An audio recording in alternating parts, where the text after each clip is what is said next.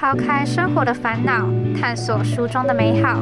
我是 K，我是 AB，每周一和我们一起躲进舒适圈，享受三十分钟忙里偷闲的时光。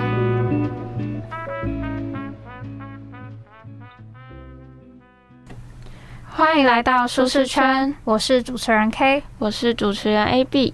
上次分享了每天演好一个情绪稳定的大人这本书的前半部分，这次会继续分享后面的章节。还没有听过的朋友们可以赶快去听哦。那在书里，作者有提到了一个故事，就是有一个兽医工作的动物收容所，只能收养三百只的小动物。但短短三个月，他们就收到了一千七百多只被人弃养的动物。如果这一千多只都长期被关在一起，可能会提高他们互相撕咬跟感染的几率。所以，他们逼不得已要将一部分的动物安乐死。后来，有人在网络上揭露了这件事，上面也瞬间充斥着讨伐跟谩骂声。就算他用力的解释为什么要。执行安乐死，但根本没有人听见他的苦衷，反而骂得更用力。最后，这个兽医呢，就用了给动物安乐死的药，结束年仅三十二岁的宝贵生命。那你对这件事情有什么看法？我觉得网络上的人很容易看到片面之词就去下定论，他们会认为自己是正义的，还有是对的，就随意的指责，然后道德绑架别人。安乐死听起来的确是蛮残酷的，但从这件事的角度来看呢，它其实并不是个坏事。毕竟如果不这么做的话，那些小动物被关在一起，它们的生存环境就会变得很糟，得不到好的照顾跟救治。所以呢，平时我们看到这种状况消息的话，我们也可以试着去站在不同的角度去看这些事情，而不是大家说什么。我们就去盲目的跟从，然后跟着别人在留言区之类在那边骂这样。因为我们只看到表面的话，我们很容易对别人造成伤害。嗯，像是我觉得作者他提出的这个故事呢是比较严重的，就最后那个女生她自杀了嘛。但其实生活中有很多这样的小事，都是因为我们没有站在对方的立场去想造成的，就觉得。自己都是对的，只是作者用了一个比较深刻的故事把它讲出来。我觉得大家可以去看一看这个故事，或许呃你曾经也有做过类似的留言之类的，但你自己可能没有发现。只是嗯嗯，这是一个还蛮好让人可以反思反省的。就看了之后会觉得哦，原来你一个留言可能会对别人造成那么大的伤害。你是不是在上大学前有过很美好的幻想呢？像是想着上大学后可以谈一场恋爱，过着丰富的社交生活，认真上课提升自己，找到人生目标。但实际上却发现自己只是在课堂上低着头划手机、睡觉，约朋友一起翘课，懒得社交生活，活在自己的舒适圈里。但不变的就是继续对未来保有幻想。像我上大学前呐，不是都会有备审资料吗？就是里面会有一些读书计划，就写说，哦，我在大三之前要考多艺，考很高分，或是怎么样，想要去交换学生，然后什么时候要看什么书讲，但最后。真的有做到吗？显然是没有。那我的话是，我在上大学之前啊，我就去报了那个托福补习班。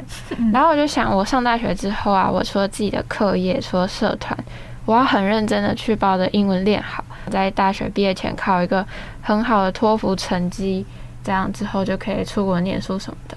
但殊不知呢，我那一个课程啊，我就是一直不去上课。一直跟助教请假，各种理由也没有补课，有补课，因为补课的话就是自己看影片，我可能就拖拖拉拉，就一个影片看了一两个礼拜这样，然后或者是就睡着。后来课程结束之后，我就发现，嗯，我上了什么？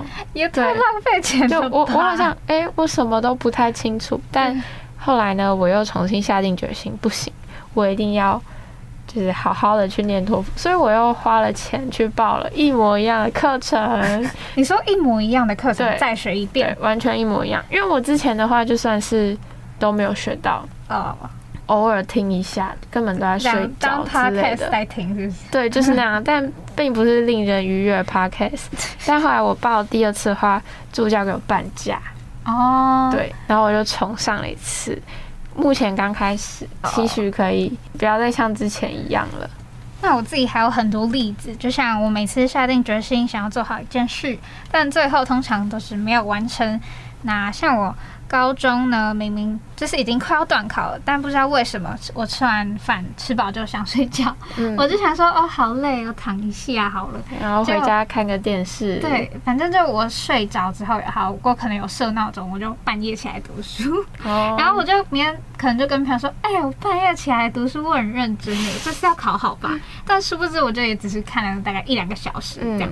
我有时候可能我说好半夜要起来。结果就一觉到天亮，对，常常这样。对我一起来，我想说啊，早上了怎么办？然后明天明明就已经要考试，或是我坐在书桌上看书，应该不止我，应该蛮多人都是这样，就是在在看书，可能十分钟有讯息跳出来，回完之后开始划划两小时，想说，哎，我十一点在看书，结果十一点零三的时候，我想说，呃，好了，十一点半，啊，十一点半又超超过一点，我又要凑整数。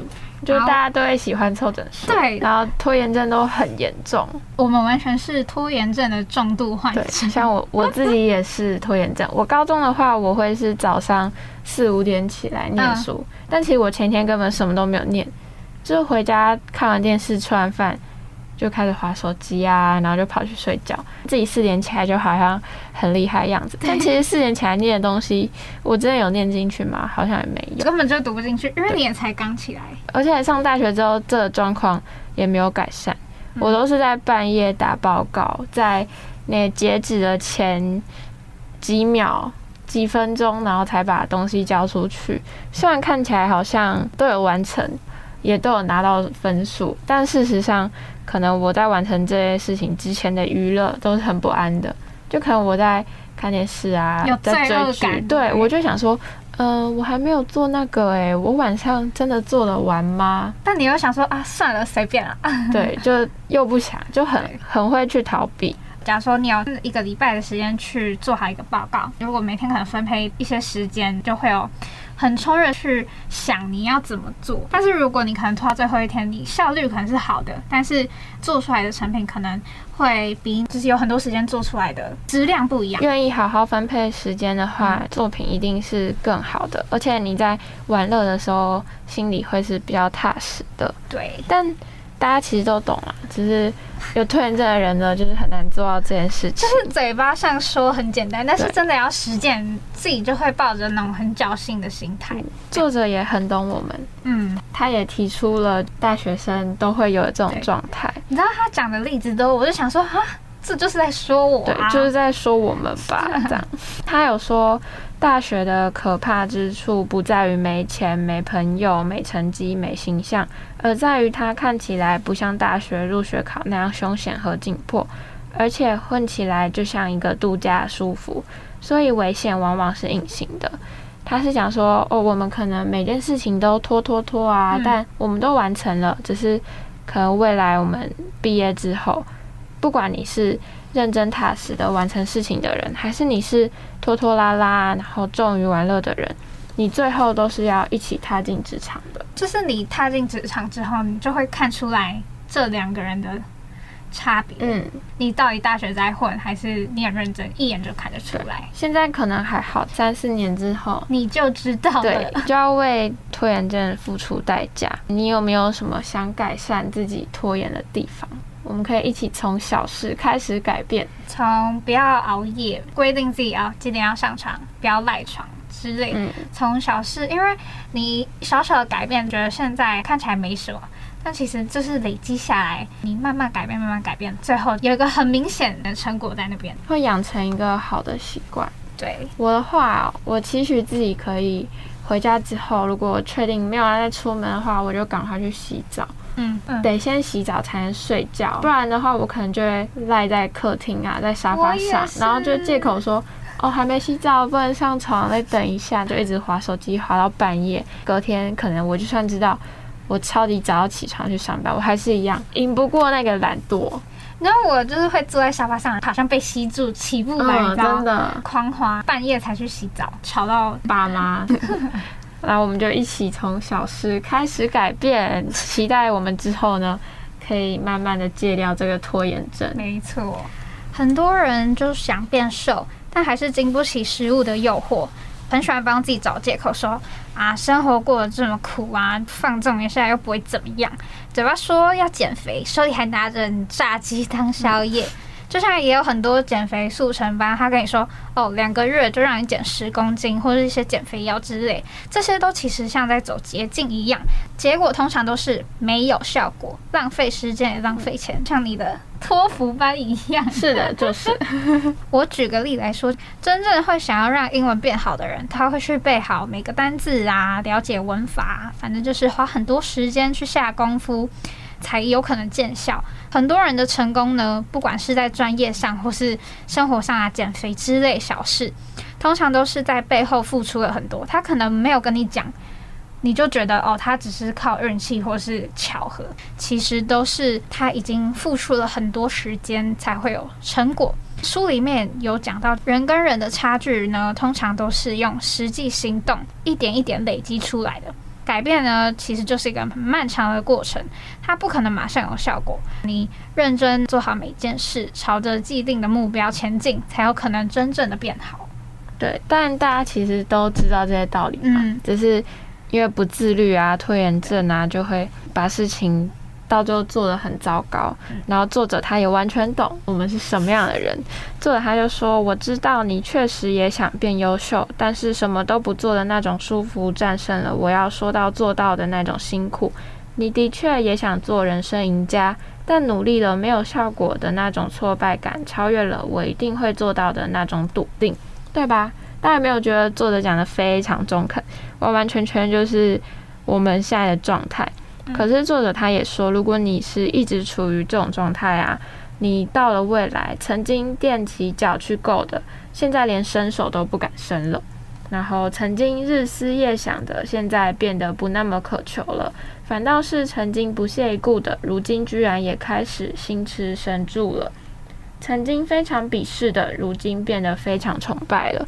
如果我们一直处在那种因为懒惰，就放弃事情的状态的话，时间久了，我们可能会连本来想学的东西都觉得哦，算了，我是学不起的。你可能设定好目标，最后你就会一直退一步、退一步、退一步，变成是已经是你可能最低的要求。对，那如果退到最后，你再回来看，呃，我的人生剩下什么？再来去怨天尤人，就觉得是自己运气不好。嗯，对。假如说我这次托福，我如果又乱上课，那我下一次我应该就不敢再去补了吧？我应该不好意思再跟苏教授再去第三次，我要上第三次同样的课，这样子。对我，我如果这次还是这样的话，可能就会沦落到作者说的这种下场。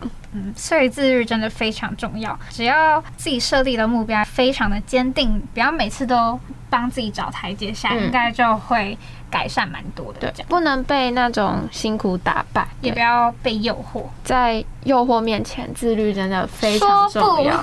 对，在诱惑面前说不，懂得做一个自律的人。这本书最后一个章节的标题是“纯洁不是知道的少，而是坚守的多”。你觉得单纯是什么？可能就不会跟人家勾心斗角啊，不会想太多之类的。哦，我也觉得单纯的话就是一个。没有心机，没有心眼，可能比较傻傻的吗？也不是傻呆呆的，就好像什么都不知道吗？对，可能大家在勾心斗角的时候，他就是呃，我看不出来。对啊，他们吵架吗？这样的对，但是作者他所理解的单纯是。懂得很多套路，但是他不会轻易的被别人套路，是听得懂别人的言外之意，却能坚守自己的原则，是知道这个世界上有很多可以利用的人，却不随便用，是说话做事交友的过程中不附加任何的利益和目的，是在对诱惑时不迷失自己的本性，是身处在孤单的漩涡中。能够在精神和生活上自给自足。作者他所理解的单纯，跟我们理解的完全不一样。其实我看完之后想，我也不知道他在讲什么。哎，你说你不懂作者的意思吗？对，我觉得作者的意思是说，单纯的人他其实什么都懂，但是他放在心里，是不是？对他，他懂得利用心机，可是他不会去用。因为像我们刚刚所理解的单纯，都是哦，他是一个没有心机的人，他不懂勾心斗角的人。可是作者觉得单纯是他都懂，只是他知道这样的人际相处没有必要，哦，所以他不会去勾心斗角。他认为这样是单纯。那我会觉得作者他所认为的单纯是一种很厉害的人诶，懂很多，但是他不会对不会去用那种人。而且我觉得。作者讲的是不附加任何的利益和目的去交朋友，我觉得这很困难呢。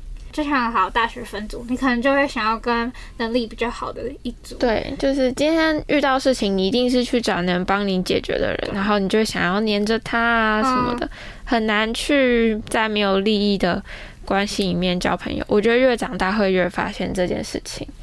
小时候可能还好，通常朋友好像都是国中、高中阶段最好，因为那个时候不会去有利益，单纯就是同学啊，我们有同样的喜好或是怎样，我们玩在一起。但是可能大学之后就会不太一样。对我也有发现这件事情，可能那些很真心交的朋友都是在。国中、高中阶段，上大学之后就很难跟人家轻易的交心。像你的室友，可能就只是室友，对，算是朋友。像我的室友，他们人都不错，嗯，我也很喜欢他们，我们相处起来也很自在，大家都彼此尊重，相处的很好。但就会变成说，不会像是国高中的朋友啊，可以讲心事，很亲密。对我就不会去找他们讲心事，嗯，可能就是越长大吧。交朋友会越去看呃利益的成分，对我们变得不再像是作者说的那种单纯，所以我认为作者他所理解的单纯是种很高的境界。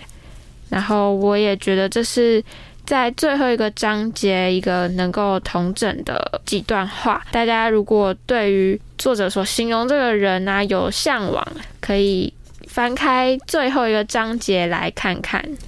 最后来总结一下这本书，觉得它应该算是自救书。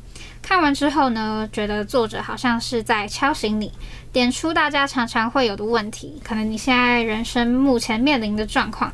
那他也叫你不要这样，不要那样，这是比较偏浅一点、表面的，没有更深入的去给出可以实际解决问题的办法。这是我觉得比较可惜的地方。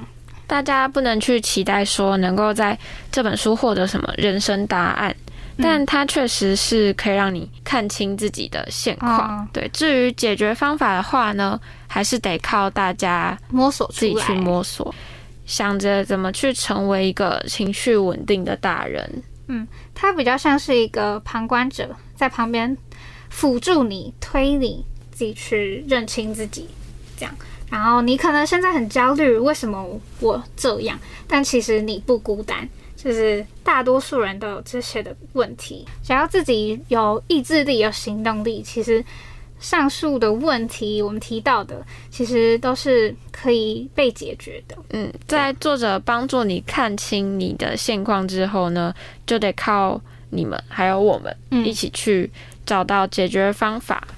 在介绍完书本之后呢，我们还想跟你们分享一首歌，是魏如萱的《陪着你》。它里面的歌词主要是在跟大家说，无论生活有多难过，我都会陪着你。它里头呢，是因为亲人逝世，然后又在迎来新生命，面对生活潮起潮落，魏如萱始终相信音乐能给予安慰和陪伴。我觉得这是一首很温暖的歌。其中我最喜欢的歌词是“做自己的太阳，你就能成为别人的光”。对，想跟大家说，也跟这本书很像。你成为一个情绪稳定的大人之后呢，你就可以开始照顾身边的朋友，给身边的朋友带来温暖。希望大家会喜欢我们今天的分享，祝福你们都能有充实愉快的一周。期待下周与你们再次相见，拜拜。就是